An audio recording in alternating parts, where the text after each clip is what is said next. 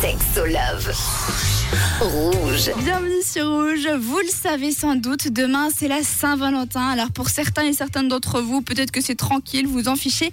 Mais pour d'autres, ça peut être un moment d'angoisse et de stress. Le premier date, comment gérer tout ça Et pour parler amour sur Rouge, qui de mieux que Sandy Kaufman? Salut. Coucou tout le monde. Tu es notre love coach. Et donc, est-ce que tu aurais des petits tips, des petites astuces à nous donner pour comment bien se préparer avant un premier date? Oui, tout à fait. Alors, euh, la première chose, c'est de se poser un peu la question sur qu'est-ce que tu recherches finalement comme partenaire en termes de valeurs, qu'est-ce que tu aimerais partager, quel type de relation tu recherches. Donc un petit peu cette introspection qui va t'aider. Et puis euh, aussi de, de voir en fait quel type de séductrice tu es. Je pense qu'il n'y a pas le besoin de, de, jouer un certain jeu en termes de, de séduction, mais plutôt te demander, ok, dans quel contexte je me sens à l'aise, je me sens euh, au mieux de ma séduction et de finalement peut-être choisir un date où tu te sens bien, où tu te sens à l'aise pour pouvoir justement euh, faire ton premier rendez-vous. Bon, alors une fois que le premier rendez-vous est agendé,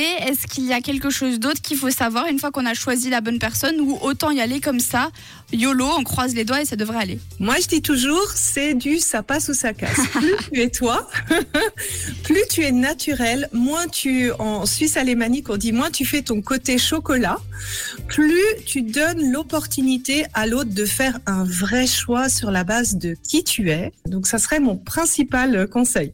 Donc ne vous inventez pas coach sportif, grand voyageur, soyez nature peinture comme on dit. Sandy, tu ne bouges pas d'ici quelques instants, on va parler de une fois qu'on est en date, comment est-ce qu'on fait? À tout de suite.